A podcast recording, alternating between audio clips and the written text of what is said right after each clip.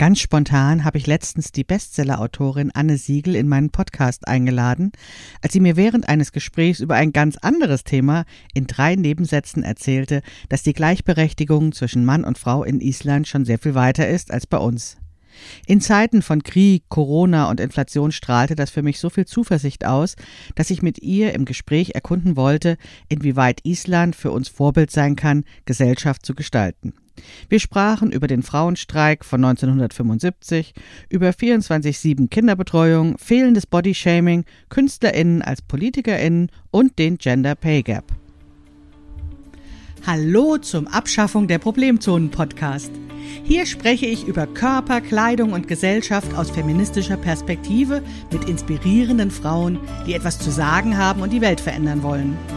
Mein Name ist Maike Rentschbergner und ich bin die Autorin des gleichnamigen Sachbuchs Abschaffung der Problemzonen. Nichts mache ich lieber, als mit klugen Frauen Kaffee zu trinken und revolutionäre Ideen auszuhacken. Geht's dir auch so? Dann mach dir einen Kaffee und setz dich dazu. Hallo Anne, wie schön, dass wir heute zusammen sprechen. Ich freue mich sehr. Du bist in mein Leben geknallt vor ein paar Tagen eigentlich erst. Ich habe dann alle deine Bücher, nein, fast alle deine Bücher gelesen und freue mich sehr, dass wir jetzt zusammen sprechen. Hallo Maike. Ja, ja, toll. Und du Lesewunder, das so schnell zu schaffen. ja. Na, wenn ich was will, dann mache ich das dann auch. Und dann inhaliere ich das sozusagen. Und zwar kam das so, wir haben telefoniert und haben auch gleich sofort ganz toll gesprochen. Und ähm, dann hast du so ein paar Stichworte über Island gesagt. Und ich hatte vorher eigentlich mir noch nie Gedanken über Island gemacht. Und jetzt müssen wir unbedingt sprechen, Arne. Toll. Du sitzt ja. jetzt auch gerade in Island. Ja, ich sitze eigentlich auf dem Breitengrad, der auch eine Modemarke in Island ist. 66 Grad Nord heißt die Modemarke, die ich, mit die mich übrigens nicht sponsert, aber die ich an der Stelle mal erwähnen muss.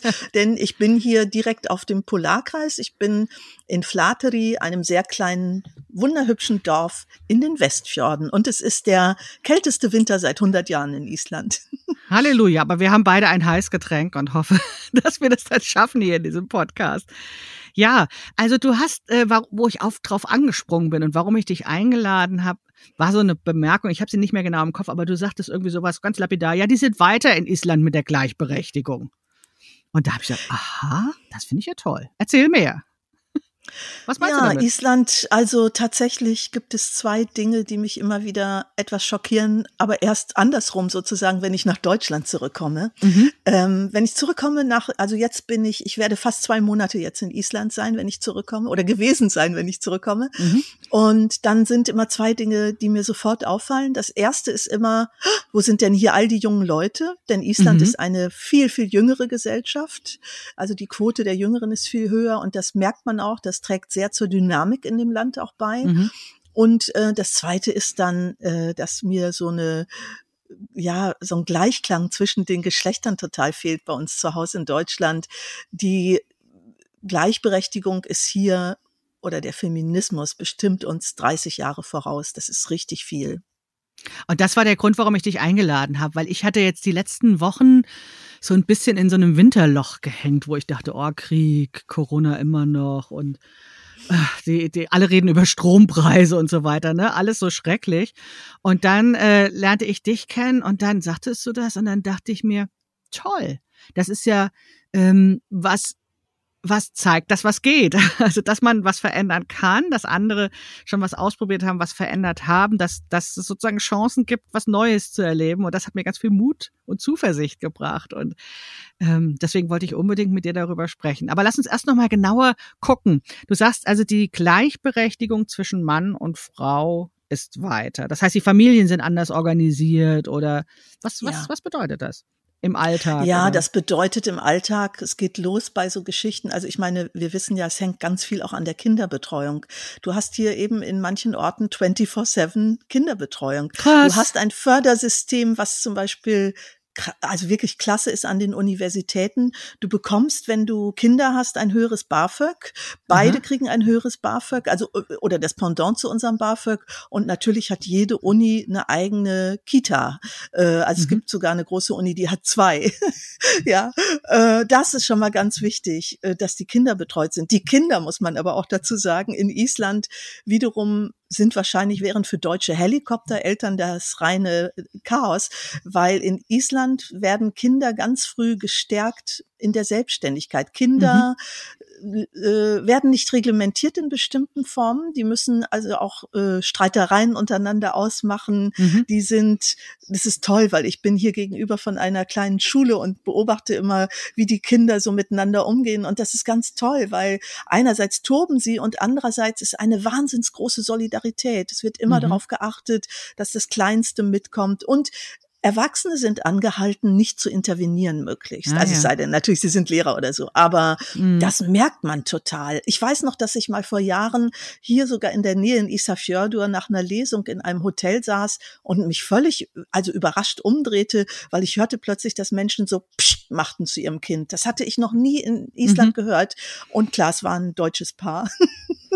So. mit ihrer Tochter. Die habe ich dann aber wirklich angesprochen und habe ihnen das ah. erzählt. Die wussten das nicht. Und die ja. waren so, eine Mischung aus geschockt und beglückt. Es waren auch irre Gesichter. Ich hänge noch an diesem 24-7. Also das bedeutet ja, dass die Kinder dort auch schlafen können und die Eltern abends was machen können oder auch abends arbeiten können oder auch abends einfach Spaß haben können. Und dass das sozusagen ja, die Möglichkeit, also ich glaube, die sind ja nicht immer alle, aber dass die Möglichkeit ja. so besteht, das finde ich ja total irre. Ja, einmal das und es kommt noch etwas anderes dazu, was eben dann ja auch, ich springe dann sozusagen in der Geschichte der Gleichberechtigung Islands auch schon sehr. Mhm. Die Kindergärten hier, also es gibt zum Beispiel in äh, Reykjavik gibt zum Beispiel auch einen feministischen Kindergarten, der wahnsinnig mhm. erfolgreich mhm. ist. Da kriegst du kaum Plätze.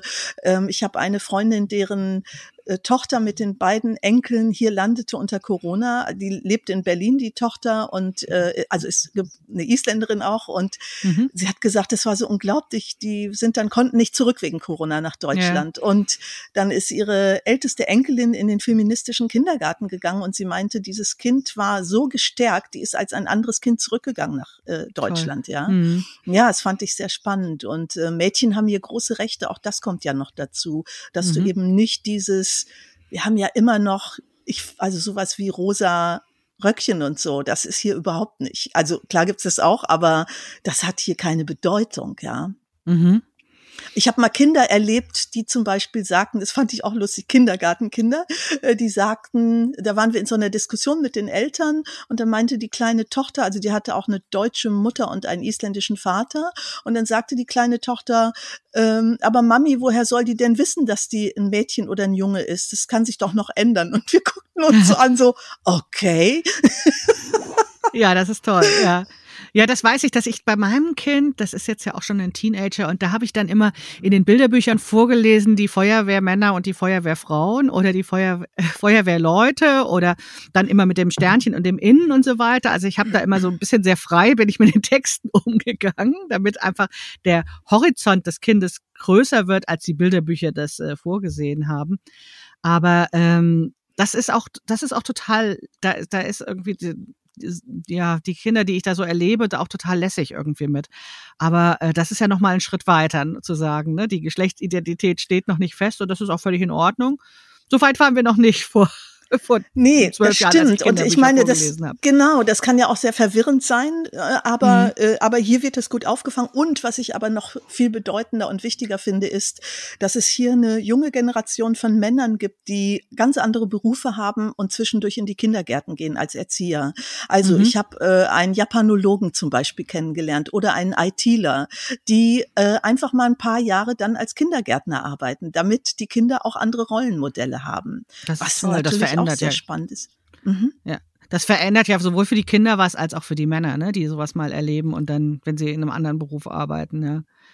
Aber das habe ja, ich sowieso bei dir gelesen, dass die ähm, IsländerInnen tatsächlich unterschiedliche Berufe auch machen. Also dass das ganz normal schon immer war, mehrere Berufe zu haben oder dann auch dazu wechseln oder irgendwie sowas. Finde ich total faszinierend. Ja, das liegt tatsächlich an den Grundbedingungen dieses Landes, mhm. weil das natürlich nicht viele Leute sind. Ich habe mich gerade auch wieder mit Statistiken beschäftigt. Ähm, also ganz stolz wurde geschrieben, oh, wir sind bald 400.000. ja, und äh, ja, tatsächlich sucht Island gerade auch händeringend Einwohner äh, oder Zuwanderer. Ja. Und ähm, auch spannend, also verrückterweise, ohne das zu wissen, dass du da mich drauf ansprichst, hatte ich gerade ähm, so eine Statistik mehr oder weniger also richtig studiert, weil ich die so spannend fand die Zahl der Einwanderer in Island hat sich in den letzten Jahren verdoppelt, in den letzten vier Jahren verdoppelt. Das ist schon einiges. Und es ist sehr spannend mitzubekommen. Island hat eine Paralleldiskussion zu der, die wir gerade in Deutschland haben, nämlich äh, wir brauchen Zuwanderung. Wir, mhm. Was machen wir damit? Wie integrieren wir die mit? Aber in Island wird das gerade ganz anders diskutiert. Island diskutiert gerade, wie muss sich unser Schulunterricht verändern? Also wie legen wir die pädagogischen Grundlagen, wenn jetzt Kinder zu uns kommen, die noch nicht gleich Isländisch sprechen? Oder, mhm. was ich auch spannend fand, wie müssen unsere Behörden jetzt anders damit umgehen, dass Leute, die, also wie, wie verändern wir unsere Gesellschaft, so dass die gerne kommen. Das ist die yeah. Idee dahinter. Und äh, die Behörden sind hier mega digitalisiert. Du kannst hier in zwei Minuten deine Steuererklärung machen. Ja. Ja. Äh, selbst ich, was lustig war, ich habe im letzten Jahr gesagt, ähm, ha, jetzt fehlt mir eigentlich nur noch eine Kenny-Taler. Das ist die Sozialversicherungsnummer in Island. Mit der kannst du auch an jeder Kasse zahlen und äh, wenn die Polizei dich anhält, sagst du die Kenny-Taler und dann sehen die, du hast den und den Führerschein, die Krankenakte ist dabei, äh, deine Steuern, also alles zusammen. Okay. Und letztens war ich im Schwimmbad und es war so lustig. Da sagte die Bademeisterin, ähm, ja, sag mal, hast du und was ist deine Kenny-Taler? Und ich so, ah, sorry, die habe ich nicht, bin ja eine Deutsche. Und sie so, ja, dann kriegst du jetzt eine. Was ist dein Geburtsdatum? Was hättest du gerne für weitere Nummern? Ich so, äh, kann ich vier mal sieben kriegen? Sie so, ja.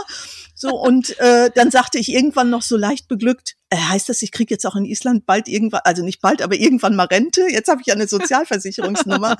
und aber diese Nummer ist jetzt immer mein Eintritt, wenn ich ins Schwimmbad gehe, was sehr, sehr lustig ist. Also man muss nur auch laut sagen, was man sich wünscht. Ja, ich habe jetzt ja. eine Sozialversicherungsnummer in Island.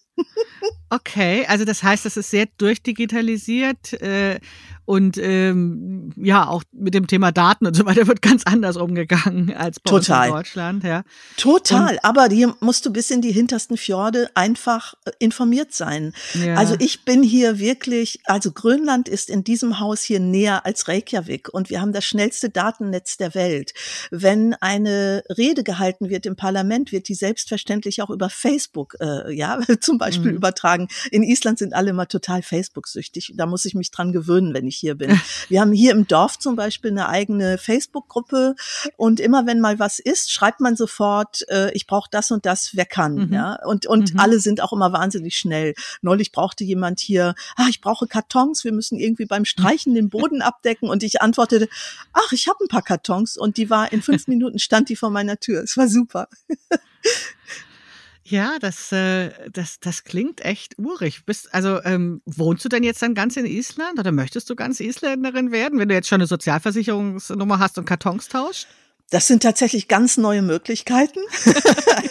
und ich habe tatsächlich für mein aktuelles Buch, an dem ich gerade arbeite, auch endlich Isländisch gelernt, weil ich sehr viel lesen musste, wo es nur isländische Texte gab. Ähm, also Island ist verrückterweise zu meiner zweiten Heimat geworden. Mhm. Ich bin ja, als ich hier hinkam, lebte ich noch in den USA. Und ähm, ich habe das irgendwie nie geplant, aber das hat sich irgendwie so ergeben. Und ähm, normalerweise in, jetzt war ja zwischendurch auch mal Corona, aber so in normalen Zeiten bin ich alle acht Wochen in Reykjavik. Das mhm. ist so mhm. in etwa mein Rhythmus so. Ähm, ich hätte nichts dagegen, da noch irgendwie einen Wohnort auch zu haben, ehrlich gesagt. So. Ach naja, es gibt ja so Menschen, die stehen gerne mit äh, jedem Fuß in einer anderen Pfütze. Ich gehöre da auch dazu. Also man muss sich ja auch nicht immer so festlegen sozusagen auf eine Sache. Aber deine Island-Begeisterung ist ja ähm, ja deutlich zu sehen mit den vielen Büchern, die du geschrieben hast, darüber yes. sowohl Sachbücher als mhm. auch Romane, die ich äh, ja auch äh, habe ich dir gerade erzählt, ne, verschlungen habe in den letzten Tagen, nachdem wir uns kennengelernt haben, weil ich einfach mehr wissen wollte über dieses aus meiner Sicht so ein bisschen war das fast ein Märchenland? Und damit meine ich nicht eben nicht diese Trolle und äh, dieses andere Volk oder wie es heißt, versteckte Volk, sondern ich meine tatsächlich diese Gesellschaft, die mir irgendwie innovativer erscheint. Und, ähm, mhm. und das, ähm, da wo ich so dran hängen geblieben bin, neben diesem 24-7 Kindergarten, war diese Idee, dass nach der Finanzkrise, hast du geschrieben, lauter KünstlerInnen auf einmal die Regierungsverantwortung übernommen haben. Ja. Und das fand ich, da ist in, sind in mir so Bilder aufgestiegen, wo ich dachte, na, das ist ja toll, dass das mal nicht dieser Menschenschlag ist, der schon im BWL-Studium sein Aktenköfferchen dabei hatte oder sowas, den ich nicht mochte, so, sondern dass da ganz andere Leute kommen, die Sachen ganz anders machen. Ist das nur so ein ja. Bild von mir oder ist das wirklich so? Nein, das ist tatsächlich so. Also in Island hat das zu einer unglaublich modernen Regierung geführt, denn man hat ja festgestellt in der Finanzkrise, dass diese diese klassischen Politiker sie nicht weitergebracht haben. Ganz im Gegenteil. Da gab es mhm. eine Clique, die die Menschen hier verraten hat. Und zwar so sehr, dass viele ihr ganzes Vermögen verloren haben. Das heißt, die hatten auch nichts mehr zu verlieren. Man muss vielleicht noch mal dazu wissen für den Hinterkopf, dass in Island ja Künste überhaupt sehr gefördert werden. Also auch alle mhm. bildenden Künstler. Ich kenne auch ein paar Maler oder Katrin Olina kommt ja zum Beispiel bei mir in den wilden Frauen die Designerin? vor. Ja, die Designerin und das ist ja. total verrückt, weil ich könnte im Grunde genommen jetzt weiter erzählen, wie es mit den Frauen eigentlich weiterging. Also ich bin ja hier in Flateri, wo Steinen, die Fischerin wohnt, die hat gerade ihren Master gemacht und macht nochmal auch eine ganz große berufliche Veränderung mit Katrin Olina. Hätten wir damals auch nie gedacht, ist jetzt die Dekanin der Design-Uni geworden, weil sie ja. nicht mehr in ihr 3D-Labor nach Helsinki kam und sich anbot, Angebot, ach, Sie können sich da ja be bewerben. Und alle sagten, ja, super, Sie haben so viel, du hast so viel, Sie gibt's nicht in Island, du hast so viel international gearbeitet, genial für unsere Uni, wie toll, ja. Ähm, also das heißt, die Das sind auch wieder die Berufswechsel, ne? Hm? ja, die, die, die finden die statt. So hm. Ja, und, äh, und tatsächlich sind die Künste hier das ist irre. Also ich meine, auch die Schriftstellerei ist hier wahnsinnig angesehen. Wenn ich sage, ich bin Schriftstellerin, wo es ja bei uns immer so die Frage gibt, und kann man davon leben? Ja. So, da habe ich ja Glück, kann ich gut von leben. Aber hier, ich habe auch ein paar Jahre gebraucht, bis ich gemerkt habe, dass ich offensichtlich eine Kombination mitbringe, wo ich fast schon zu Adel gehöre, weil äh, ich bin eine Bauerntochter und ich bin Schriftstellerin. Höher kannst du nicht kommen in Island. So, ah, okay. also mhm. gut. Äh, wahrscheinlich hätte ich jetzt müsste ich eine Herde Islandpferde haben, dann hätte ich es wirklich geschafft. Aber es, also das ist so das bäuerliche. Auch das, da gab es auch so eine kleine Retrowelle in den, äh, auch während der Finanzkrise, weil es mit einmal diesen Trend gab, sich auf das Alte, was man mal hatte, zu besinnen. Mhm. Es ist mhm. zum Beispiel eine Tweet-Industrie hier wieder gestartet worden. Ah, toll. Oder alte, das passt ja zu deinen, äh, zu dem, was du machst sonst. Äh, es gab auch zum Beispiel, ich habe jetzt einen anderen Pullover an, die Hörer hören es nicht, aber ich habe so ein Leupes, so ein Lopi, Lopi, so ein, also habe zwei Island-Pullover und die haben dann alte Muster wieder aus den ja. 40er Jahren rausgeholt, ja.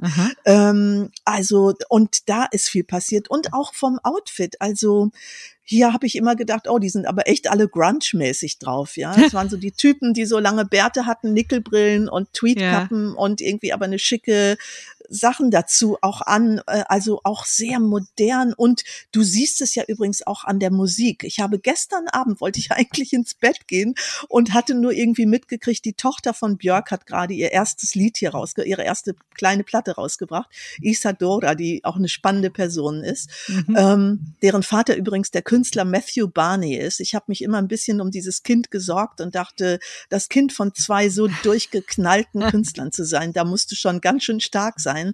Und Isadora ist aber offensichtlich eine tolle junge Frau. Und dann bin ich aber in diese Musikliste und habe geguckt, was nur in diesem Monat an neuer Musik in Island erschienen ist. Und ich kam nicht ins Bett, weil es waren so unterschiedliche Musikstile. Es war extrem spannend. Also hier muss man noch dazu sagen, sind wir ja auf vulkanischem Grund. Die Erde schüttelt hier jeden mhm. Tag viele hundert Male. Und das heißt, du hast auch irgendwie fast schon so eine Grundenergie, wo was Neues mhm. entsteht. Also, ja. und das kommt dann zusammen. Wenn jetzt die Finanzkrise war ja 2008, wenn ich mich recht erinnere, mhm. das ist jetzt ja schon ein paar Jahre her.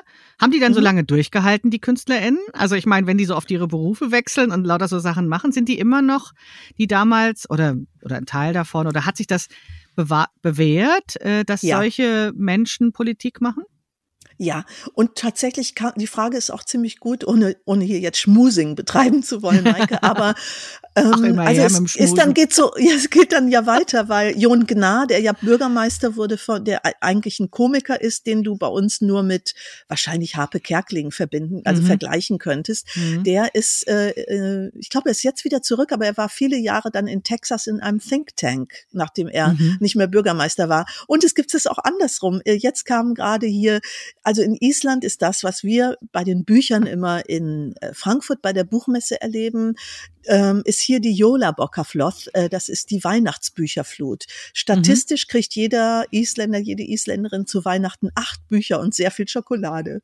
Das heißt, oh, cool. zwischen den Jahren, ja, alle kuscheln rum und ziehen sich zurück und lesen. Es ist auch unheimlich gemütlich. Deshalb bin ich auch gerne im Winter in Island, weil es ist immer so gemütlich. Man erzählt über die neuen Bücher.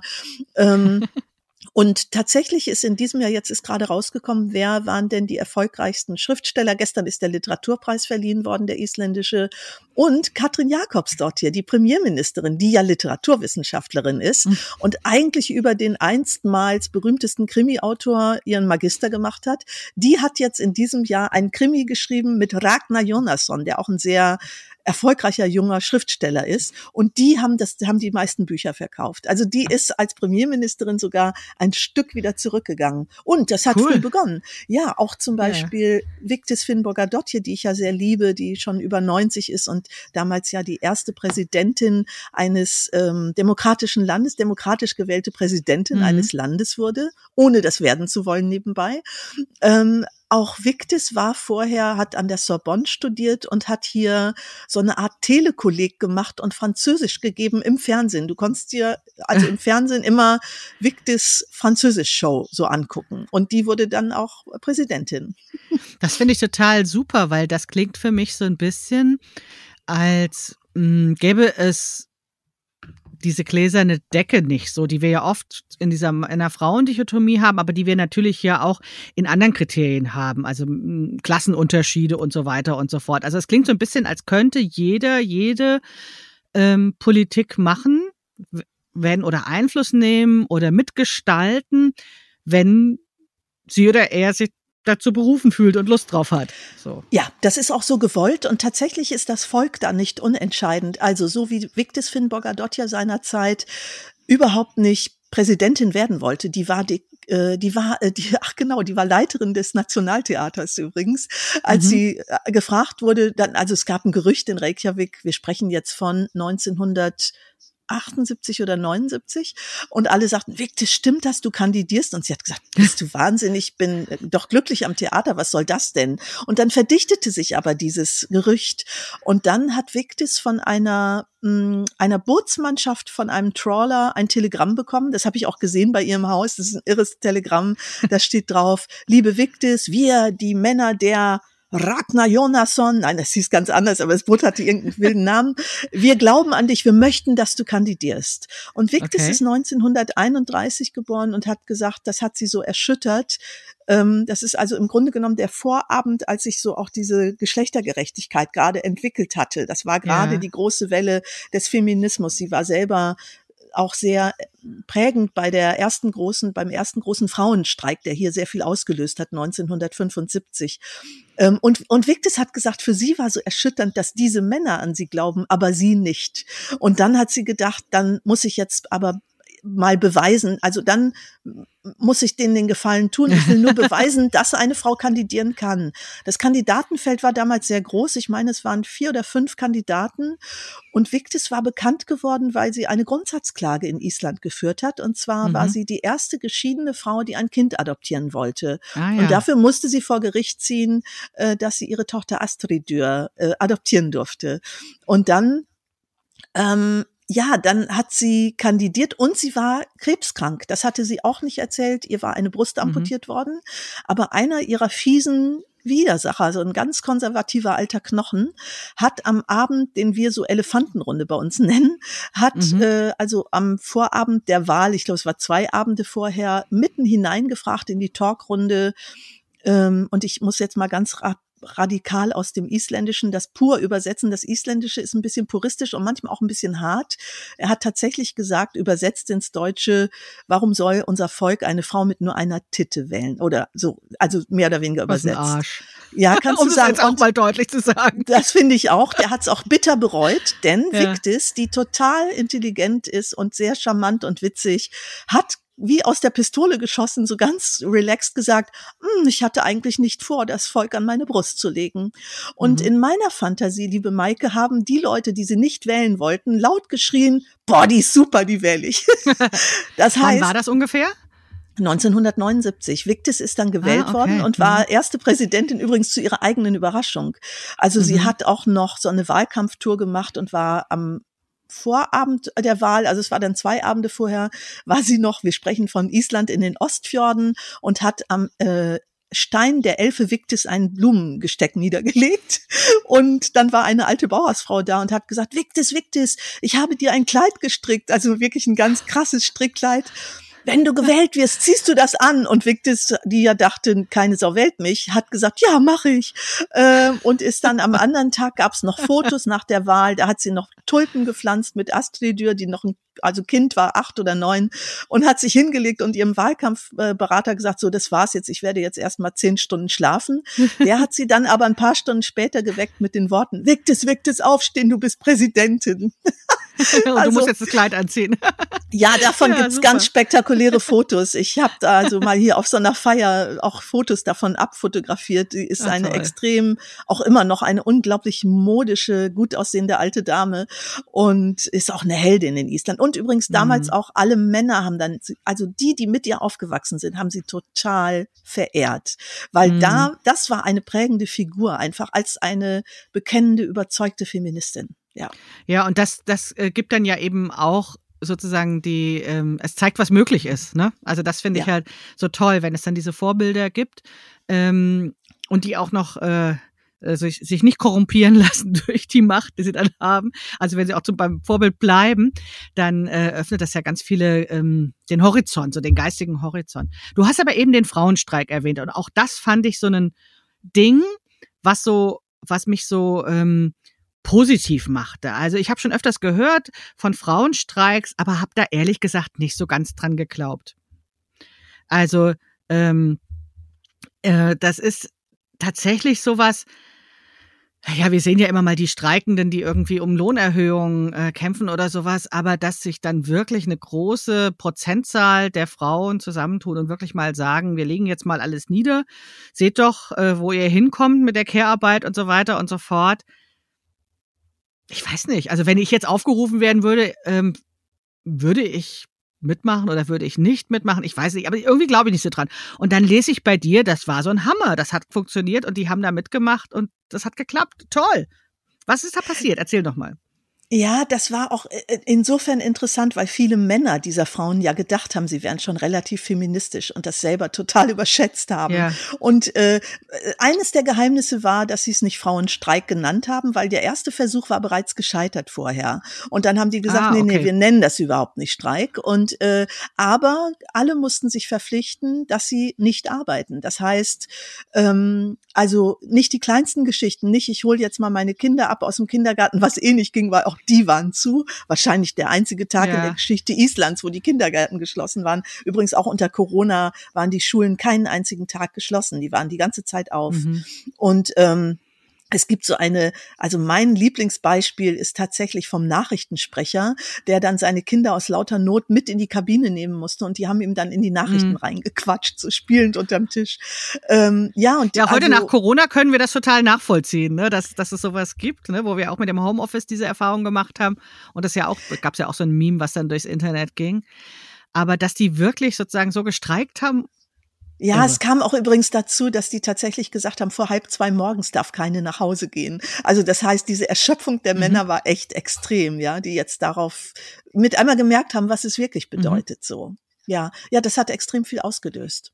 Und aber man muss dazu sagen, hier sind alle wie ja in vielen skandinavischen Ländern auch extrem streikfreudig. Im Moment zittern alle vor Elfing, der großen Gewerkschaft, die streiken will. Und die legen sich auch richtig mit der Regierung an. Das ist schon irre. Ich war mal bei einer ersten Mai-Demo in Isafjordur. Da gab es sogar eine Sektion der polnischen Fischarbeiterinnen.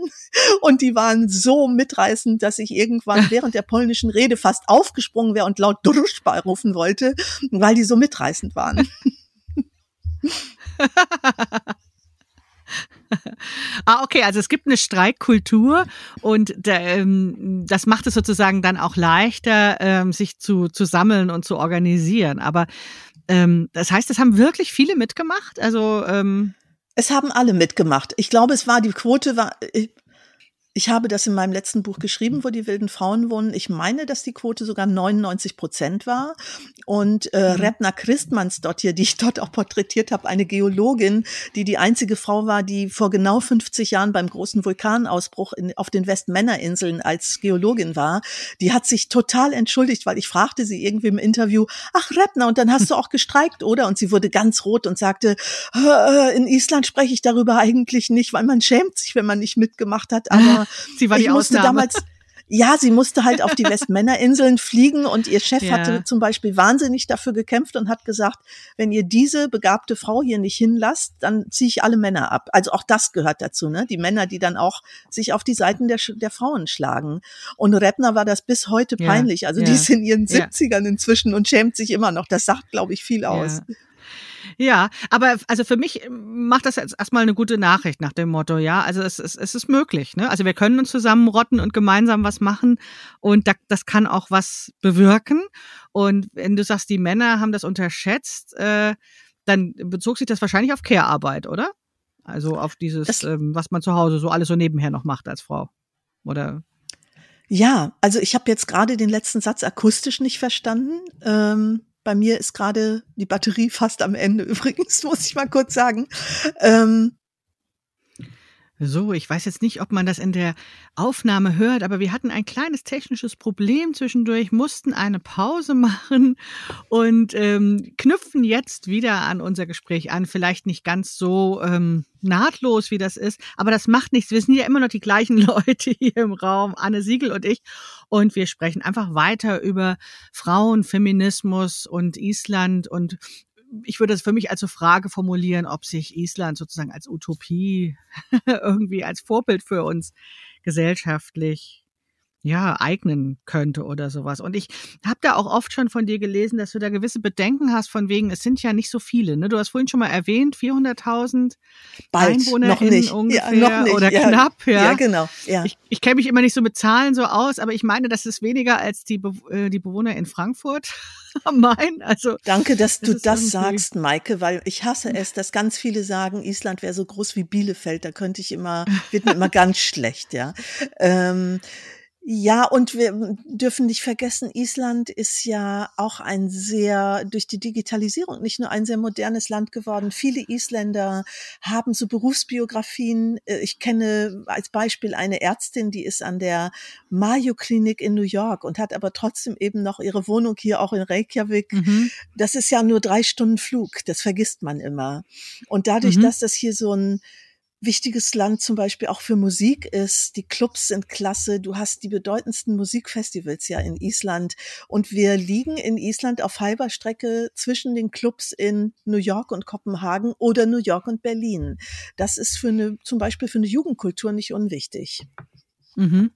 Okay, also das heißt, du meinst, die Bedeutung ähm, hängt nicht an der Einwohnerzahl ab, sondern das ähm, ist halt einfach ein Land, was eine Insel auf einer Insel liegt und äh, damit abgeschlossen ist und hat halt nur so viel EinwohnerInnen, aber ähm, ist mit der Welt gut verbunden, weil es tatsächlich ähm, ja, auf dem Weg liegt oder sowas, ne? So höre ich das bei dir raus. Das stimmt, das ist ein guter Begriff dafür und die Isländer haben das auch ganz früh schon genutzt. Also Iceland Air hat sehr früh schon äh, Flüge angeboten, wenn du diese Transatlantikflüge hattest, wo ja früher manchmal auch die Flugzeuge zum Tanken irgendwo landen mussten, ne? als so, die mhm. Kerosintanks noch nicht so groß waren. Und die haben damals das schon gemacht, wenn du zum Beispiel so einen USA-Europa-Flug hattest, wenn du dann noch drei Tage in Island bliebst, gab es den Flug billiger. so also ganz schlau. Irgendwie gute, gute Idee eigentlich vom touristischen ja. Gedanken jetzt auch, ne? Ja, na also ich habe das auch schon öfters im Freundinnenkreis gehört, dass Island so als Reiseziel ähm, angesagt ist und habe auch bei meiner Nachbarin öfters mal schon den Dia-Vortrag höflich abgelehnt. also, weil ich Angst hatte, das würde zu lang dauern. Äh, bestimmt ist das ganz spannend. Aber ähm, ja, also gepackt hast du mich eben tatsächlich durch die Beschreibung der Gesellschaft in Island. Also ich bin tatsächlich nicht ganz so auf das äh, Naturphänomene abgefahren, okay. obwohl man die vielleicht auch entdecken kann. Es ist wirklich dieses, was du beschrieben hast, die junge Gesellschaft, eine gleichberechtigte Gesellschaft, ähm, die KünstlerInnen, über die wir vorhin gesprochen haben. Das klingt für mich einfach dagegen fühlt sich Deutschland irgendwie so eingerostet und alt an. Und deswegen habe ich das eben so eine Utopie genannt. Ne? Glaubst du, dass, obwohl das so ein kleines Land ist, also von der Bevölkerungszahl, dass wir da die Möglichkeit haben, uns davon was abzuschauen? Ja, und jetzt, wo wir darüber sprechen, fällt mir nochmal auf, Maike, dass Island tatsächlich auch trotzdem, also klar gibt es diese Debatten. Debatten sind hier eine Riesennummer. Es wird alles debattiert, äh, gerne übrigens mhm. auch im Hotpot. Also der Hotpot ist der Debattenzirkel eigentlich hier, ja. Also das so, sind diese Whirlpools, die es in Island gibt. So würden wir sagen, die sind aber sehr draußen. heiß und genau, mhm. die sind meist draußen, also fast immer draußen, mit mhm. äh, so zwischen 38 und 42 Grad heiß. Mhm. Ähm, okay. Und ähm, ähm, ja, trotzdem ist Island eine nach außen gerichtete Gesellschaft. Es gibt die Debatten innerhalb des Landes, aber man orientiert ja. sich gerne nach außen.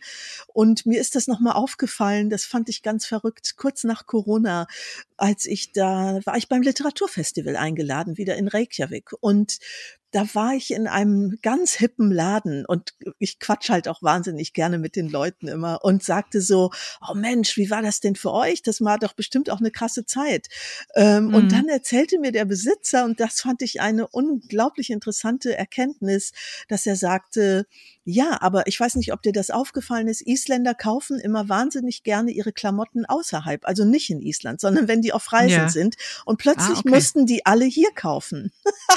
Das heißt, er hat überhaupt keinen Einbruch gehabt, sondern mit einmal äh, mhm. lief das Geschäft normal weiter. Also die, die sonst mal, ich habe auch, also ich mache immer so Witze und sage, es gibt zwei Destinationen, die außerhalb Islands wahnsinnig viele Isländer haben. Im Winter ist es immer Teneriffa, so wo man mhm. auf den Kanaren die Sonne ja. hat, die man ja hier in der langen nordischen Winternacht nicht hat. Und ich kenne in in Berlin so wahnsinnig viele Isländer Ach, und Isländerinnen. Okay. Also äh, es gibt ganz viele, die übrigens dort auch Zweitwohnungen haben. Auch da fliegst du mhm. ja nur in drei Stunden von hier hin. Und mhm. äh, also jetzt nicht von da, wo ich bin, ich bin ja noch weiter nördlich, aber mhm. von Reykjavik.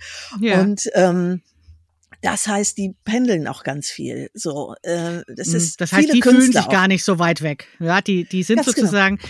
die die fühlen sich ähm, sozusagen zugehörig, wo wir sagen, die sind weit weg, aber aus ihrer Sichtweise sind sie ja EuropäerInnen und äh, ganz nah an uns dran und ähm, Wundert mich mit dem Einkaufen, weil ich hätte gedacht, die machen dann alle Online-Geschichten. In meiner letzten Podcast-Episode erzählte meine Gästin, dass sie eben in Rumänien oder Bulgarien Kleidung kauft und in Japan Schuhe. Und dann dachte ich mir, wow, wie international. Nee, da muss man sagen, dass die Insellage doch eine Rolle spielt. Denn wenn du mhm. da was liefern willst, das dauert einfach doch sehr lange. Mhm. Ich habe tatsächlich neulich ein Paket aus Schweden gekriegt. Das war, glaube ich, sieben oder acht Tage unterwegs. Und mhm. äh, das Haus, in dem ich bin, äh, hier gerade am Polarkreis, äh, da haben wir auch die beiden Besitzer gesagt, als sie dann gingen, na ja, du weißt ja, wenn dann mal eine Lawine runterkommt, sind wir ein paar Tage abgeschieden. Also wenn du mhm. was brauchst, hier ist der 3D-Drucker. Ah, okay. Das heißt, es ist sozusagen die äh, Gedanken und die, die, die Musik und, und das Nichtmaterielle, das kann man über die Datenleitung austauschen. ja.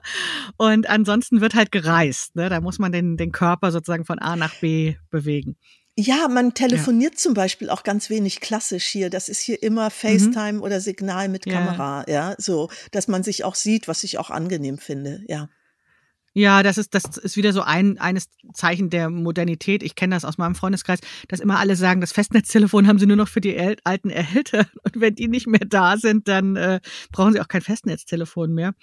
Ja, das, da ändert sich einfach äh, total viel. Das finde ich auch total spannend und ja, ähm, modern. Ich, ich bin gerade bei dem Hotspot. Du hast gesagt, da wird ganz viel gesprochen. Ich war in Anfang der 90er viel in Finnland und da erzählten mir ähm, Frauen, die wie ich so im Anfang Mitte ihres Studiums waren, ähm, dass sie eigentlich Sorgen haben, dass sie keine Karriere machen können, weil immer alles in der Sauna geklärt wird. Und die Sauna ist in Finnland ja streng gerecht, geschlechtergetrennt. Ach. Es ist tatsächlich so, dass ich da jetzt ähm, keinen Kontakt mehr habe. Das würde mich mal interessieren, ob sie trotzdem Karriere gemacht haben. Also ob sie sozusagen diesen, diese gläserne Decke in der Geschlechtergetrennung in der Sauna überwunden haben. Aber wie ist das im Hotspot? Sitzen da Männer und Frauen gemeinsam? Ist man nackig oder hat man was an? Man hat was an und es heißt Hotpot und nicht Hotspot, was Ach ich so. aber sehr süß finde. Und man sitzt da natürlich zusammen und es gibt hier zum Beispiel so Bilder, die könnte ich mir gar nicht in Deutschland vorstellen. Also normalerweise, mein eigentliches Lieblingsschwimmbad ist im, im Westerbayer, also im Westen der Stadt Reykjavik. Und ähm, da erlebt man das ganz oft, dass eine alte Frau in der Mitte sitzt und lauter junge mhm. Männer sitzen um sie herum oh. und die oh. erzählt eine Geschichte und die lachen sich tot. Ja, also übrigens, das muss man vielleicht auch nochmal an der Stelle sagen, so wie es auch äh, quasi keine, äh, also äh, Geschlechterdiskriminierung gibt, gibt es auch keine Altersdiskriminierung hier. Äh, das Alter Toll. hat einen wahnsinnig hohen Wert und es wird auch sehr befördert. Also wenn du äh, zum Beispiel in Rente gehst, darfst du die öffentlichen Verkehrsmittel umsonst benutzen. Und ich mhm. glaube, Theater gibt es auch einen Riesenrabatt. Äh, das kenne ich auch aus Panama übrigens. Das finde ich auch sehr angenehm. Also man weiß, man kriegt, man wird irgendwie auch dann belohnt. Nee, und das ist sehr, das ist sehr toll. Also Ältere werden toll behandelt. Ich habe das gerade von einer Bekannten aus Akureyre mitbekommen. Die ist auch jetzt nicht mehr ganz jung, kandidiert aber da auch noch irgendwie für die Politik, ist so vielleicht Mitte 70. Und die schrieb mhm. mir gerade, dass sie das ganz toll fand, weil die haben auch unfassbar viel Schnee gehabt. Und sie hat so gedacht, oh Gott, wie sieht denn das hier aus? Und dann gab es so eine Jugendklicke aus ihrer Straße und die haben überall bei den Älteren gefragt, ähm, sag mal, können wir dir helfen? Sollen wir bei dir Schnee schaufeln? Das war hier in Flattery auch so, dass ich dann in unserer Facebook-Gruppe Flattery ein paar junge Leute haben sich verabredet und gesagt, ja, aber da in der und der Straße wohnt ein 92-Jähriger, der weiß, dass noch nicht loskommt. Wir gehen da jetzt mal hin und schaufeln dem jetzt mal den Weg frei. Das ist sehr selbstverständlich. Mm, also ein starkes Gemeinschaftsgefühl und ähm, also ich wohne ja mit Vorliebe in großen Städten und ähm, äh, wie sagte mal eine Hamburger Freundin zu mir, äh, die Hamburger, die sind schlechte Nachbarn, aber gute Freunde nach dem Motto, wenn man sie erstmal kennt, dann hat man sie ewig an der Backe. Aber es kann sein, dass man jahrzehntelang nebeneinander wohnt und quasi kaum in Kontakt kommt. Das Ach, scheint da ja nicht so zu sein. Ne? Nee, gar nicht. Nein, du brauchst mhm. einander natürlich auch. Das kommt mhm. dazu. Und man darf auch nicht vergessen, also das klingt jetzt so mega ländlich, weil ich ja, ja hier in meinem kleinen mhm. Flateri mhm. gerade bin in den Westfjorden. Und ähm, in Reykjavik ist es natürlich anders. Ich beschreibe in meinem ersten Buch, wo die äh, äh, Frauenfische Fjorde, beschreibe ich, wie eigentlich der gesellschaftliche Wandel stattgefunden hat, Ende der 40er Jahre. Da hat es angefangen, dass sich so die, ähm, also die Bevölkerung quasi gewandelt hat. Bis dahin lebten mhm. drei Viertel auf dem Land und dann hat die mhm. Abwand, also man kann nicht mal sagen in die Städte, sondern das ist dann hier die Stadt stattgefunden. Und Reykjavik und Speckgürtel sind heute drei Viertel des Landes. Auch wenn ah, okay, also vorher waren sie sehr zerstreut und dann hat sich das so, so gesammelt sozusagen in Reykjavik. Mhm. Ja, so könntest du es auch mhm. sagen. Ja, mhm. das kann man auch sagen. Aber das Land war mhm. einfach vorher noch sehr wichtig, der, der ländliche Bereich. Mhm. Und der war auch noch nicht sehr erschlossen. Also viele Straßen mhm. sind erst in den 70er Jahren gebaut oder es gibt auch so Bauernhöfe, die kannst du besser über den Seeweg erreichen als übers Land, so. Ja. Und die, und das ist krass. Es gibt manchmal so verlassene Bauernhöfe auch noch immer in Island. Da denkst du wirklich, die sind nur mal eben in Stall gegangen. Also da steht noch das Küchenmobiliar und die Gardinen wehen so. Es ist, es ist äh, verrückt. Das zeigt aber auch nochmal diesen gesellschaftlichen Wandel, ja. Das habe ich gelesen in einem deiner Bücher, dass du schriebst, ähm, wenn äh, das sozusagen irgendwann Zeit fürs Altersheim ist, dann ähm, kriegen die älteren Leute wahrscheinlich von ihren Familien so einen Platz in so einem Wohnanlage oder Altersheim oder was auch immer das ist. Und dann pendeln die erstmal eine Zeit lang hin und her, um so zu gucken, wo fühle ich mich denn jetzt eigentlich wohler? Und ähm, dann bleiben sie irgendwann und dann. Äh, das klingt auch, mir jetzt, weil sie ja, das klingt mir also jetzt fast. Ich kenne das von den Älteren so. So, dass man das sozusagen dann schlimm wird, wenn man mal fällt und dann hat man einen, einen, einen Krankenhausaufenthalt und dann muss man auf einmal ins Heim oder sowas. Und, aber so stelle ich mir dann vor, dass diese Höfe so verlassen wurden, ne? weil dann vielleicht dann irgendwann sie doch Nee, das, die sind dann schon wirklich weggezogen oder Menschen sind auch oft mhm. gestorben und dann hat keiner die mhm. Höfe übernommen. Also ah, okay. ich bin selber Landwirtstochter und gucke da ja auch noch mal anders hin. Also die Landwirtschaft hat es auch nicht ganz leicht hier und die mhm. hier findet auch gerade so eine Konzentrierung äh, und Vergrößerung von Höfen statt. Ich habe das jetzt mitgekriegt auf der Melreka Sletta, so andere Richtung o Nordosten sozusagen. Da gab es so einen ganz legendären Möhrenfarm, so eine Möhrenfarm am Gletscherfluss. und die ist jetzt aber von so einem großen Agrarkonzern auch aus Island aufgekauft. Und alle sagen, ja Mist, die haben wahnsinnig viel Geld gekriegt. Das ist quasi wie heiliges Land. Aber die Möhren mhm. schmecken überhaupt nicht mehr, die die jetzt da machen. So, da mhm. jaulen alle so ein bisschen rum.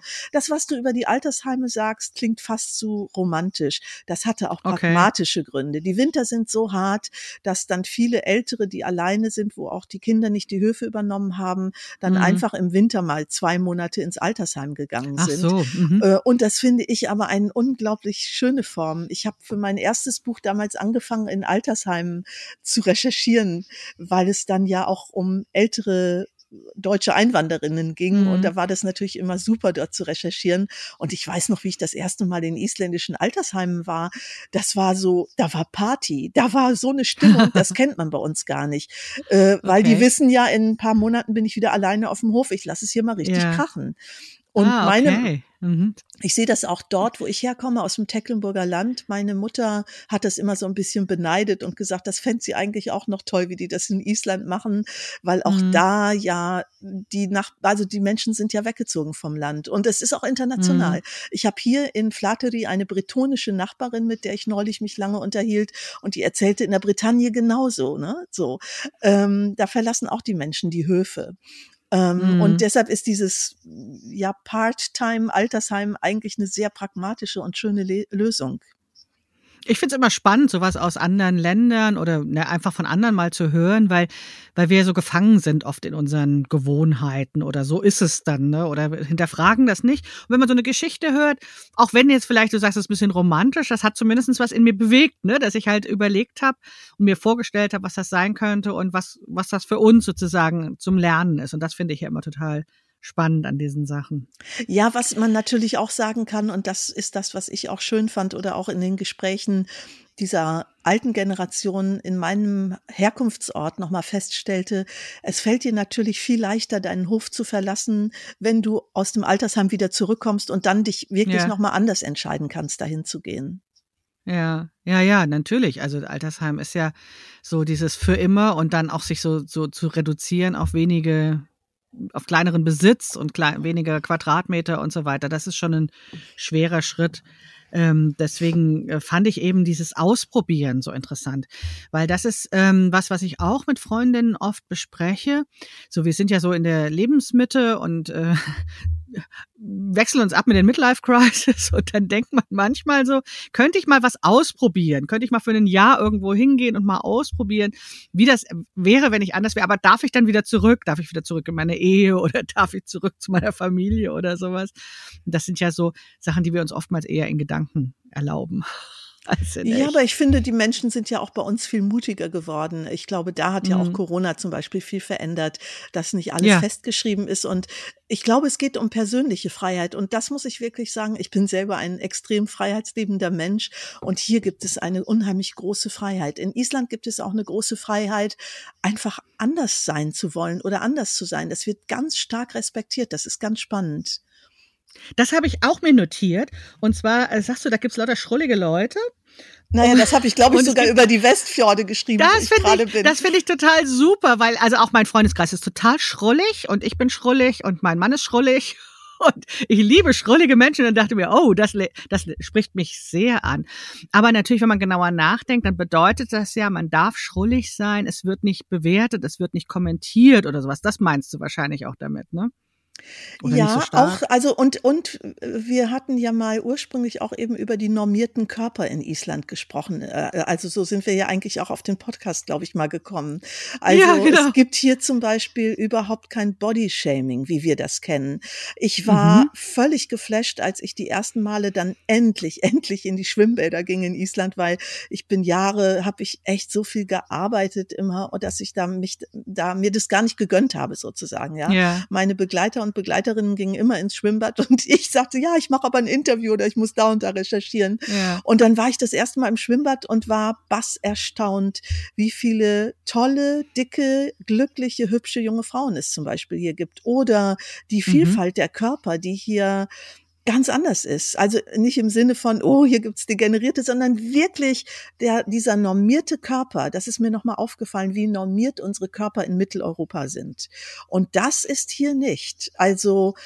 Ah, okay. Also auch Gehst du auch in Deutschland schwimmen? Weil ich habe nämlich auch das Gefühl, dass ich im Schwimmbad, ich bin ja auch leidenschaftliche Schwimmerin und äh, das, das und gehe dann zu allen möglichen Tageszeiten auch ins Schwimmbad. Und ich finde auch, da sieht man sehr viel, sehr unterschiedliche Körper und wundert sich so ein bisschen, weil in den Medien und so weiter kommen die halt alle nicht vor. Und ich versuche dann auch immer Leuten, die so ein bisschen schüchtern sind, Mut zu machen und zu sagen, geh doch mal ins Schwimmbad, du wirst sehen, da ist das echte Leben. Ähm, das ist nicht so, wie du das nur im Fernsehen siehst oder auf den Plakatwänden oder sowas. Und dann sagen dann halt natürlich alle, ich habe Angst, ich, ich sehe nicht gut aus, ich habe keinen schönen Badeanzug oder sowas. Ne? Aber eigentlich gibt's die bei uns auch, diese unterschiedlichen Körper. Okay, dann ist es vielleicht meine subjektive Wahrnehmung. Ich empfinde das hier vielfältiger. Ich gehe auch bei uns schwimmen. Mhm. Hier gehe ich mehr schwimmen, muss ich zugestehen, muss ich gestehen, aber äh, ich finde hier die Vielfalt größer. Ah, okay. Ja, vielleicht bewegen die sich anders. Also es ist ja auch vielleicht, ähm, vielleicht huschen die bei uns mehr oder sowas, weil sie noch schüchtern sind. Und wenn es weniger Body-Shaming gibt, also weniger Bewertungen, die dann eben auch ausgesprochen oder durch Blicke oder sowas übergeben werden, dann traut man sich vielleicht auch mehr. Ne? Dann sind die sichtbarer, weil sie einfach selbstverständlicher da sind, oder? Ja, vielleicht. Also die Blicke kriegen die Menschen, die hier füllig sind, einfach nicht. Das, das ist das, glaube ich. Übrigens genauso wie es auch hier eine viel größere Vielfalt bei Frisuren gibt. Ich stelle fest, dass unsere mhm. Frisuren unfassbar langweilig geworden sind in Deutschland. also wenn ich mir so eine junge Generation vorstelle, da gibt's ganz viele, die so Standardlook lange blonde Haare haben. Das gibt's hier nicht. Ja. Also das gibt's hier auch, aber hier gibt's wahnsinnig tolle Kurzhaarschnitte und mutige Kurzhaarschnitte für Frauen. Mehr Männer haben auch lange Haare hier zum Beispiel. Das ist schon spannend. Das heißt, du gehst nur noch in Island zum Haare schneiden? Nee, ich, also ich war tatsächlich mal, als ich vor Jahren hier wirklich auch einige Monate war und dann war ich eingeladen, also ich muss, meine das ganz uneitel, aber mein erstes Buch hat ja sogar einen Präsidentenbesuch ausgelöst, weil diese vergessenen deutschen Frauen auf den Höfen teilweise hier, dann habe ich Frauenfische Fjorde gemacht und dann war irgendwann klar, oh, jetzt ist aber 70-jähriges Einwanderungsjubiläum und dann hatte ich die große Ehre, unseren Bundespräsidenten Steinmeier und seine Frau zu ah, begleiten. Cool. Mhm. Und ich kam aber von so einer Lesereise echt aus der Pampa. Ja, ich sah nicht wirklich klasse aus. Und dann bin ich in Akureyre zum Friseur gegangen und habe aber echt das goldene losgezogen, weil Dagny, die mir die Haare geschnitten hat, war fantastisch. Und es gibt hier extrem gute Haarschnitte. Das hat auch damit zu tun, dass die hier vier Jahre Haare schneiden lernen und wirklich tolle Schnitte. Die sind nicht billig, aber die sind toll. Äh, und tatsächlich wäre ich jetzt dringend fällig und bin schon in Isafjordur 40 Minuten von hier entfernt, dachte ich so, mal gucken, wie die Leute aussehen, die da rauskommen. Ich traue dem auf dem Land noch nicht so ganz. Ah, okay. Ja. Na, aber immerhin, also wenn du von Kurz Kurzhaarschnitten sprichst, finde ich das schon interessant, weil das war auch was, worüber ich letztens nachgedacht habe, dass ich kaum noch vor allen Dingen junge Frauen sehe und Mädchen und ähm, ja, ich sag mal, bis zu den Wechseljahren, die haben alle lange Haare irgendwie um mich rum. So, also genau das meine wirklich ich. Ja. Sehr, sehr wenig Frauen, die kürzere Haare haben. Und dann mit dem äh, Einsetzen der Wechseljahre oder mit dem Ende der Wechseljahre kommt dann irgendwann der praktische Kurzhaarschnitt. So, als äh, gäbe es nur diese zwei Frisuren, ja. Also, und die sind mir aber auch, die kenne ich zum Beispiel auch nicht. Diese, diese Kurzhaarschnitte kenne ich nicht. Aber ich meine, bei uns musst du ja nur nach Frankreich gehen. Da gibt's unglaublich sexy Kurzhaarschnitte, ja. Ähm, dagegen ist Deutschland ja strunzenlangweilig. Äh, das ist natürlich auch ein schlechtes Podcast-Thema. Wir können überhaupt keine Bilder angucken jetzt zusammen. Ja. ja. ja, aber trotzdem finde ich das interessant, dass du sagst, es ist sozusagen vielfältiger oder du nimmst es vielfältiger wahr. Und ähm, das ist ja auch wieder eine der Sachen, die ich einfach ja die mich zuversichtlich stimmen, weil es einfach sozusagen Chancen eröffnet, weil einfach verschiedene, äh, weil Diversität okay ist, weil mehr Leute da sein dürfen, da sein können und ähm, sich dann auch wohlfühlen können. Das finde ich echt total schön. Das Wort Zuversicht ist ja auch eines deiner Lieblingswörter, habe ich auch so gelesen bei dir. Wo hast du das gelesen, wenn ich fragen darf? Hast du nicht mal einen Vortrag gehalten über Zuversicht? Ach so, ja, das stimmt. Ich habe einen TED-Talk über Zuversicht gehalten. Das stimmt. Äh, ja, es war tatsächlich ein Geschenk meiner Leser während Corona und meiner Leserinnen. Ich bin gesegnet mit tollen Leserinnenbriefen. Und äh, was mich sehr erstaunt hat, was ich selber gar nicht so auf dem Schirm hatte, war, dass unter Corona ich sehr viel Rückmeldungen bekam, dass es offensichtlich in meinen Büchern als roten Faden Zuversicht gibt. Und das mhm. fand ich sehr lustig daran, was ich daran wirklich lustig fand. Ich plaudere hier aus meinem Nähkästchen. Mein alter Agent hatte einen Zettel in seiner Schublade liegen, da stand drauf, lieber Klaus, sollte ich jemals auf die durchgeknallte Energie, äh, äh, äh, Idee kommen, meine Autobiografie zu schreiben, dann muss sie heißen, mein Name sei Zuversicht. Also ich hatte tatsächlich von einem großen Verlag die Anfrage oder die Verlegerin sagte, ja, wann schreiben Sie denn Ihre Autobiografie? Und ich so, äh, Entschuldigung, dafür bin ich noch lange nicht arrogant genug. Das war so meine Antwort. Und dann fand ich das aber spannend, dass ich das ja quasi nur in der Schublade mhm. meines Agenten befand, aber dass das offensichtlich als Botschaft in meinen Büchern ist. Mhm. Und dann hatte ich eine mhm. Anfrage, ob ich einen TED-Talk machen möchte. Und dann habe ich gesagt, super, dann mache ich was über Zuversicht. Also ja, das ist ein Thema, das, glaube ich, viel mit mir zu tun hat, ja. Das ist eigentlich Aber mein zweiter nicht, Name. Den, den, können wir nicht verlinken, ne? Den kann man, den findet man eigentlich so einfach, den. Den ah, das Vortrag, weiß ich oder? gar nicht. Das äh, müsste ich. Ich wollte den tatsächlich jetzt mal abfragen, weil ich da Texte draus, die ich frei improvisiert habe, nochmal aufschreiben wollte. Ah, okay. Ja.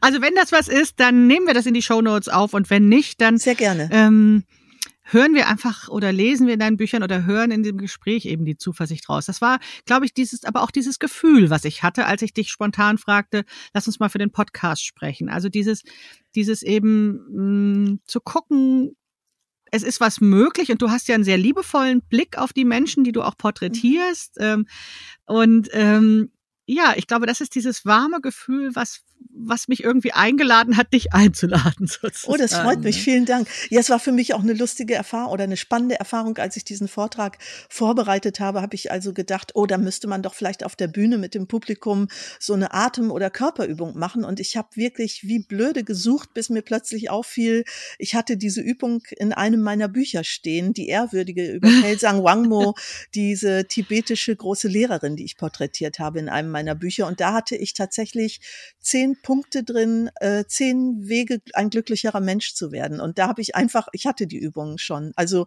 mir war das nur nicht bewusst, dass ich die selber schon aufgeschrieben hatte. Ja. Das ist ganz viel. Das ist auch in meinen Büchern so, dass ich ganz oft irgendwie was verzweifelt suche und dann sagt irgendjemand, darüber hast du schon geschrieben. Ja, das ist echt irre, dass wir das schon so in uns tragen, dann was irgendwie wichtig ist und was uns dann weiter begleitet. Ja, Wie schön, ja und das ist ja auch ein tolles Zeichen, weil es aus uns herauskommt und es ist schon in uns. Das ist ja wirklich das Tolle. Ich glaube tatsächlich, das ist auch irgendwie was Erschreckendes, was man dann ja feststellt, wenn man Bücher schreibt.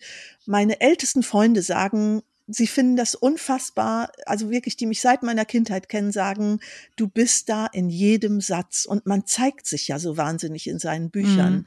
Das ist ja auch ein großes Vertrauen und letztlich, manchmal sage ich so, tja, ich habe die besten Leser und Leserinnen so in meiner Schriftstellerklicke in Köln, dann lachen wir immer, weil das sagt da natürlich jeder.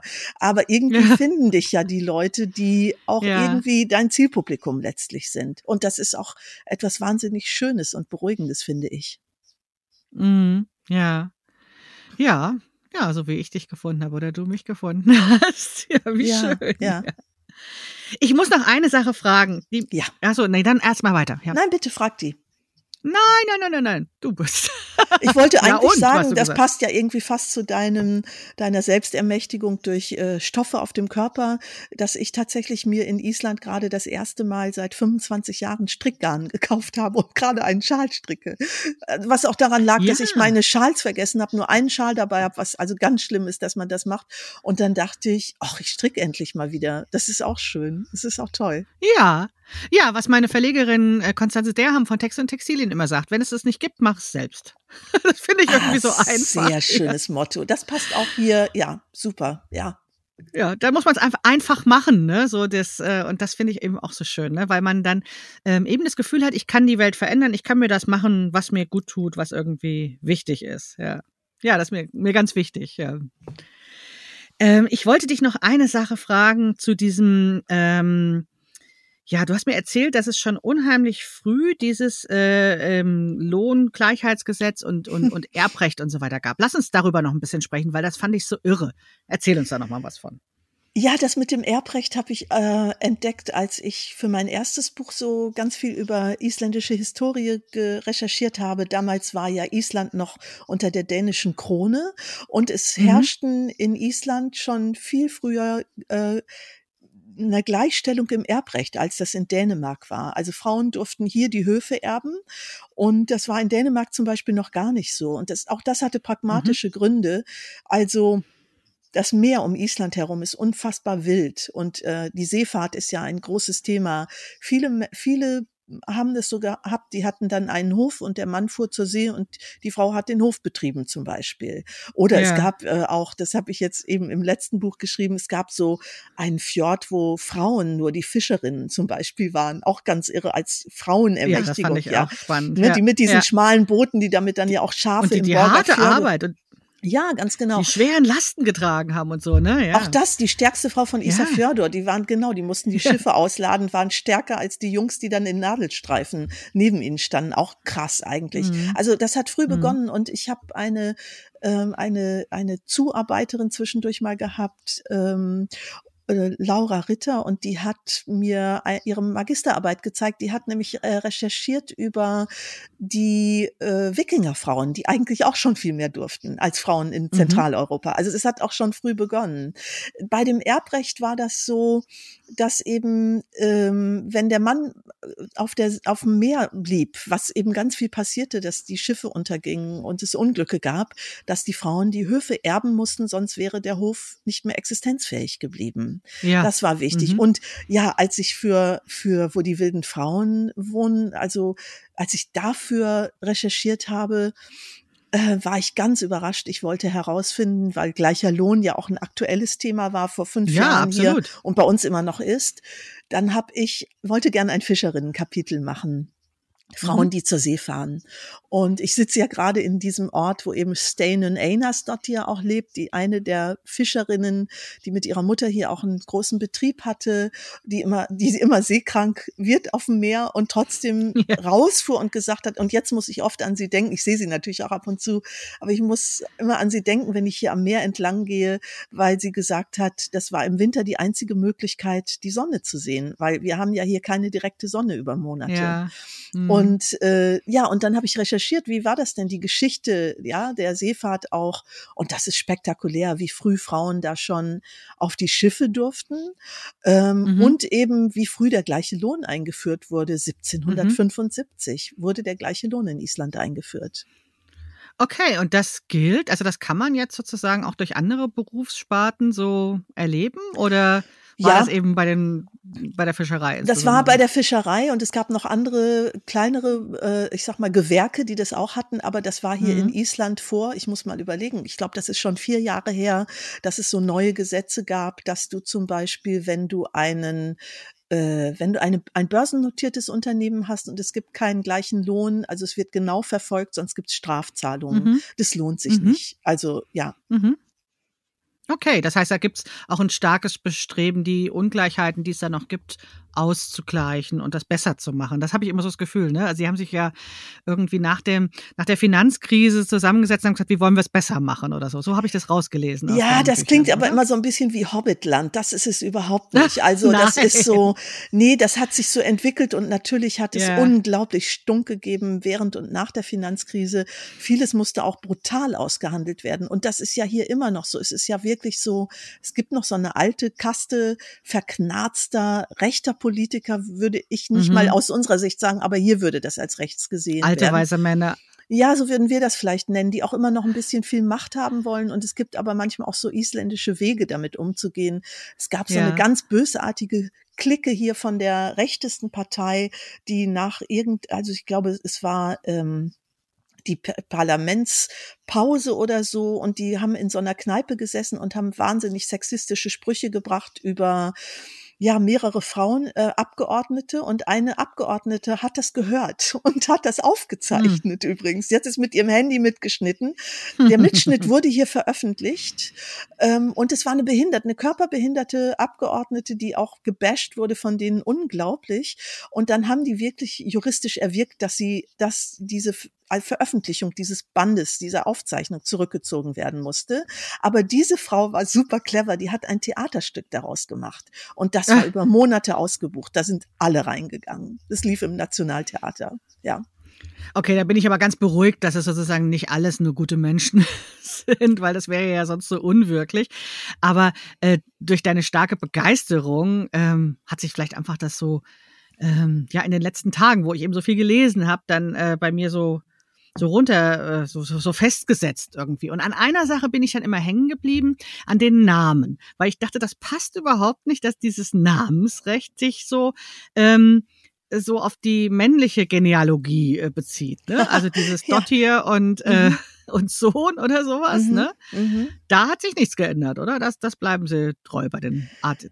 Ja, das stimmt, aber das ist, das spricht man im Alltag gar nicht. Also äh, zum Beispiel eine enge Freundin von mir ist Siga oder Sigrid, Sig, also Sigridur Thorgesdottir. Und dann sagst du nicht Thorgesdottir, sondern du sagst immer Thorgers. Du hängst das in der Alltagssprache in Island gar nicht an. Ah, okay. Und hier mhm. ist das auch eigentlich gar nicht wichtig. Also hier über mich würde man zum Beispiel sagen, ach, das ist Anne, die im letzten Haus rechts in Flateri neben dem Schwimmbad wohnt, zum mhm. Beispiel, mhm. so, ja. Mhm. Ähm, und das ist im Alltag spielt das überhaupt keine Rolle.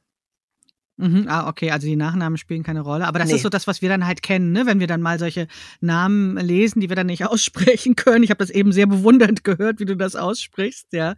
Dann ja. ist mir das so aufgefallen, ja. Mhm. Ja, hier ist eher dieses Bezugssystem. Also du sagst, ich bin die und die und dann fragen die, ah, aus welchem Fjord kommst du? Und dann kommt sofort, Moment mhm. mal, ist dein Cousin der, der bei der Post in Husavik arbeitet? Dann sagst du ja. Ach, oder was auch wichtig ist, was ich auch spannend finde, die Höfe haben alle eigene Namen. Und ich habe ganz oft Leute getroffen, die sagten, ach, du kennst die Tochter von dem? Ja, der Hof ist ja wahnsinnig berühmt. Also den Hof kennen dann mhm. alle. Und das, die Tochter mhm. lebt längst in New York, ist Filmemacherin. Und äh, das mhm. ist so mhm. spannend zu wissen, das ist wie eine eigene Figur, wie eine Persona nochmal, die es dann gibt. Das ist wirklich ah, toll. Ja.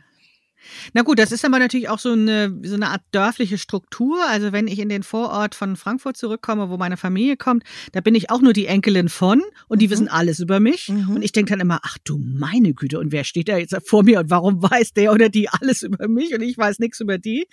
Das ist, glaube ich, dann eben auch die Art und Weise, wie man da zusammenlebt und miteinander redet, was ich eben so aus Hamburg in der Form nicht kenne. Ja. ja. es hat natürlich auch mit der Insellage zu tun. Und wir sprechen mhm. ja hier von einer Insel, die heute Hightech-Land ist. Ich meine, mhm. viele Serverfarmen Farmen in Europa sind ja in Island zum Beispiel.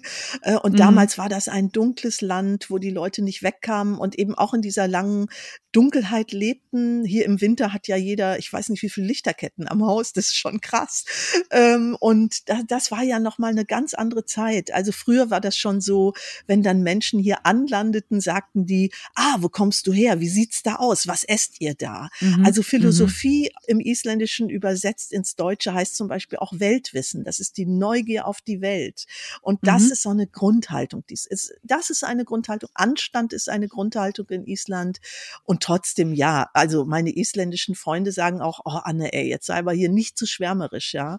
Äh, ja. Entsprechend behandle ich auch gerade das Buch, über das ich leider noch nicht sprechen kann, an dem ich schreibe, behandelt ein sehr dunkles Kapitel Islands, äh, mhm. wo ich mhm. auch noch mal äh, aus alten Zeiten ein ganz anderes Island kennenlerne. Und ich hoffe, keiner wird mich hassen, wenn das rauskommt. Ja, du bist so ein bisschen die Botschafterin Islands, habe ich so das Gefühl. Ne? Also ich habe dann auch eine Freundin in der S-Bahn getroffen und dann sagt sie, sag ich, was, äh, ich wollte dich fragen, was gefällt dir so an Island? Sagte, wie kommst du denn da jetzt drauf? Und dann sage ich, naja, ich lese gerade die, die Bücher von Anne Siegel und ähm, Ja, jetzt wollte ich mal fragen, wie es bei dir so ist, ja. Also, und dann sagte sie, ja, ja, die Anne Siegel, ja, ja. Ne? Also das, den Namen fällt einem immer sofort ein, wenn man über Island spricht. Das ist ganz verrückt, weil das war so überhaupt nicht geplant. Also ich weiß noch, als es Widerstände gab bei meinem ersten Buch und ich leider den Verlag wechseln musste, da hat jeder gesagt, also das war kurz bevor Island Thema wurde auf der Buchmesse und alle sagten, ja, also das brauchen Sie nächstes Jahr nicht mehr schreiben, dann ist Island durch. Was aber niemand erahnt hat, war, dass die Tücher tüchtigen isländischen Literaturmenschen wirklich Island erst voll an den Start gebracht haben. Für mich war das auch eine große Überraschung, dass Leute so viel über Island lesen wollten. Das muss ich ehrlich sagen. Und dass ich davon nicht losgekommen bin, ist auch krass. Ich habe vor drei Jahren meine Freunde in Reykjavik eingeladen, als ich dort als Stipendiatin ein Häuschen hatte, habe die bekocht und habe gesagt, Leute, ich liebe euch alle sehr und ähm, ich werde Island immer treu bleiben und immer hierher kommen, aber ich glaube, nach dem vierten Buch ist jetzt auch mal gut mit Island. Und dann habe ich zwei Tage später ein Megathema gefunden und dachte, was hast du da denn erzählt? Ja. Dann sollte das wohl so sein, ja. Ich habe noch eine Frage, bevor wir dann zu, zum Ende kommen wollen. Und zwar heißt ja dein Buch, wo die wilden Frauen wohnen. Und ich würde gerne wissen, was für dich wild ist. Dieser Titel, das muss, da muss ich mich mal kurz outen. Ähm, wir haben anderthalb Jahre vom Verlag einen Titel gesucht. Das Buch war quasi schon fertig und wir fanden keinen Titel. Mhm. Und es war ganz fürchterlich, weil natürlich ja immer die Vertriebler im Buchbusiness mitreden und das, der Titel muss ja. irgendwie was Erkennbares haben. Und der ist mir in einer Meditation gekommen. Und ich fand den selber echt bekloppt, hab den nach München zu meinem Verlag geschickt bin nur in Reykjavik mal kurz spazieren gegangen oder war, habe jemanden kurz getroffen auf einen Kaffee, kam zurück und kriegte Jubeloden, hatte ich in meiner E-Mail und die schrieben, äh, Frau Siegel, wir hatten gerade die Vertriebsleute hier, alle finden super, das wird der Titel. Und ich dachte so, und ähm, okay. ja, aber, aber es passt insofern schon, weil was ist wild? Wild heißt, ich habe keine Grenzen, ich darf sein, wie ich sein mhm. möchte, ich darf mich entfalten, ich darf meine Freiheit definieren. Und ja, auch eben in diesem Land, wo alle ja sehr viel Platz haben. Und natürlich sind das ja extrem mhm. ungewöhnliche Frauenbiografien, äh, Biografien, die ich da drin habe. Mhm. Ja. Okay. Ja, das, das finde ich eigentlich ein ja, ich denke gerade an, an Christine Johanns aus, aus, genau, Johanns würden, würden dort hier sagen, aber hier sagt man Christine Johanns von den Westmännerinseln, die ja das größte mhm. Trauma hatte, diesen schlimmen Vulkanausbruch vor genau 50 Jahren. Das hat sich vorgestern gejährt ähm, die also gesagt hat, wir wurden vertrieben von der Insel. Sie war elf Jahre alt. Damals war der Kalte Krieg ganz groß und es war ein feuerspeiender Himmel. Und sie hat gedacht, die Russen kommen und hat war ganz beruhigt, es ist nur hm. der Vulkan und nicht die Russen, was ich auch krass fand. Ähm, ja. Und dann mussten die aber auch die Kinder anderthalb Jahre von dieser Insel weg und das war ihr großes Trauma. Und sie hat später ja. das Vulkanmuseum aufgebaut. Also sie hat aus ihrem größten mhm. Schmerz mhm ein Riesending auf dieser Insel gemacht und auch sowas wie Naturbewusstsein auch geschaffen. Das finde ich zum Beispiel, das ist für mich wild. Das ist, du hast keine Grenzen, auch der Fantasie sind ja hier keine Grenzen gesetzt. Das ist wunderbar. Hm, ja, das ist wieder dieses Krise als Chance sehen, ne? Also da ist was kaputt gegangen und, und ähm, obwohl das alles so schmerzhaft und äh, schrecklich ist, mache ich da jetzt was draus? Ja, ja vielleicht und ist das genau dieses Thema Zuversicht, ne? Was genau, und spüre übrigens dir, aber ja auch, Dankeschön, aber ja auch nachhaltig gesehen, weißt du? Zu sagen, hier gibt's mhm. keine Bäume, aber das Holz wird angeschwemmt, daraus bauen wir Möbel. Mhm, ja, ja, was draus machen, ne? Wenn es nicht gibt, dann machen wir was draus und wir, wir machen was draus. Ja, das ist, glaube ich, das, was ähm, ja ja, was ich glaube ich mit dieser Podcast-Episode hm, auch, auch, auch sagen wollte. Ne? Lasst uns nicht in diesem kalten äh, Wintertagen sozusagen verzweifeln, ob der gesellschaftlichen Umstände, sondern da gibt's Leute, die haben es noch kälter als wir. Und die haben trotzdem gute Laune und äh, verbreiten Zuversicht. Und ähm, wir können was ändern, wir können was draus machen. So. Weil es ist ja sowas, bei dir kommt ja immer wieder diese Finanzkrise vor und ähm, in dem Moment fühlt man sich ja furchtbar, ne? Also du beschreibst ja auch die Schicksale der einzelnen Leute und so weiter. Und daraus ist jetzt wenige Jahre später eine neue Gesellschaft irgendwie entstanden. Und das, das finde ich sehr, sehr schön. Auch wenn natürlich das Leid und der Schmerz und was weiß ich was alles ein harter Kampf wahrscheinlich war. Ja, wobei du damit meine Romane meinst, ne? Da habe ich natürlich noch, also ja. das, da wollte ich ja genau erklären, wie die Finanzkrise eigentlich passiert ist und was das mit den Leuten gemacht hat. Da gibt's ja auch in Band 2 in Reykjavik Blues diese krasse Geschichte, wo eine Frau äh, mit einem Bagger das Haus einreißt. Also das, dafür gab's tatsächlich auch, das hat tatsächlich jemand gemacht in Hafnarfjörður, der ein Haus, glaube ich, aus Kanada hatte und der hat das auch tatsächlich eingerissen. Das war wirklich krass, ja. Oh, ich dachte, das wäre erfunden. Ja. Nee, Weil also ich dachte, die, das ist sozusagen mhm. nochmal so versinnbildlich, sozusagen diese Energie, die man dann hat, die irgendwo hin muss, ja. Mhm. Nee, die Stoffe Weil das gibt einem ja auch die Freiheit, ne, in der Belletristik. Total, das, das ist auch, toll. Ne? Auch die Banker-Stories mhm. darin sind ja alle geschehen und im Roman mhm. konnte ich sie schreiben, ohne dass ich verklagt werde, weil ich sage, im Moment, das ist doch ein Roman. das war dann auch eine sehr schöne ja. Hilfe eigentlich, ja. Nein, aber es geht auch andersrum. Ich habe neulich mit einem Freund an seiner, äh, also schon ein bisschen her, da haben wir an seinem Gartenzaun gestanden und der lekturiert oder liest meine Bücher immer gegen, ob ich da irgendeinen Fehler drin habe, auch aus isländischer Sicht. Und er liebt auch die deutsche Sprache mhm. sehr, ist auch mein Übersetzer hier in Island. Und dann sagte ich, äh, guck mal, Magnus, siehst du das Haus da drüben mit der roten Tür? Und dann sagte er, ja. Und ich sagte, weißt du eigentlich, dass da Dagor Hammerstein wohnt, eine Figur aus dem Roman? und er sagte, weil er die Romane ja kennt, so ganz, also sagte so, ach, da wohnt Dagor. Nee, das wusste ich noch nicht. Und wir haben wirklich so gelacht darüber, ja. Ja. Ach, wunderbar. Ja, das ist echt toll. Ja, also vielen, vielen Dank. Wir könnten noch ewig weiter quatschen und ich hoffe, wir tun das auch irgendwann. Aber die Podcast-Episode muss zu Ende gehen, weil nämlich die Akkus unserer, unserer Computer schlapp machen. Deswegen sage ich jetzt, bevor wir einfach verschwinden, schon mal vielen, vielen Dank für dieses Gespräch. Ja, ich fühle mich sehr ich, beschenkt. Wie schön, ich danke dir. Ich werde auch gleich ins Schwimmbad gehen, dann in den Hotpot und dann in den Eisbottich. Und ich finde die Kälte übrigens ganz schön. Ich finde, wenn es taut, ist es hier, sagt man nicht, glaube ich, üsselig in Deutschland. Also ich mag das ja ganz gern, diese klare Luft und ja, keifende Robben, die sich dagegen wehren, dass hier der Fjord zufriert. Also gut, ich stehe halt auf Natur, deshalb geht's mir auch hier ganz gut. ja, wunderbar. Es möge es dir auch weiterhin noch da gut gehen. Vielen Dank für das Gespräch, Anne.